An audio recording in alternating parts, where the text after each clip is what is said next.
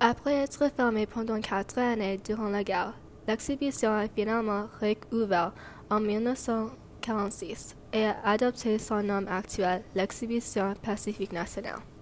Quelques années plus tard, Happyland lui aussi a changé son nom à celui qu'on est aujourd'hui Playland.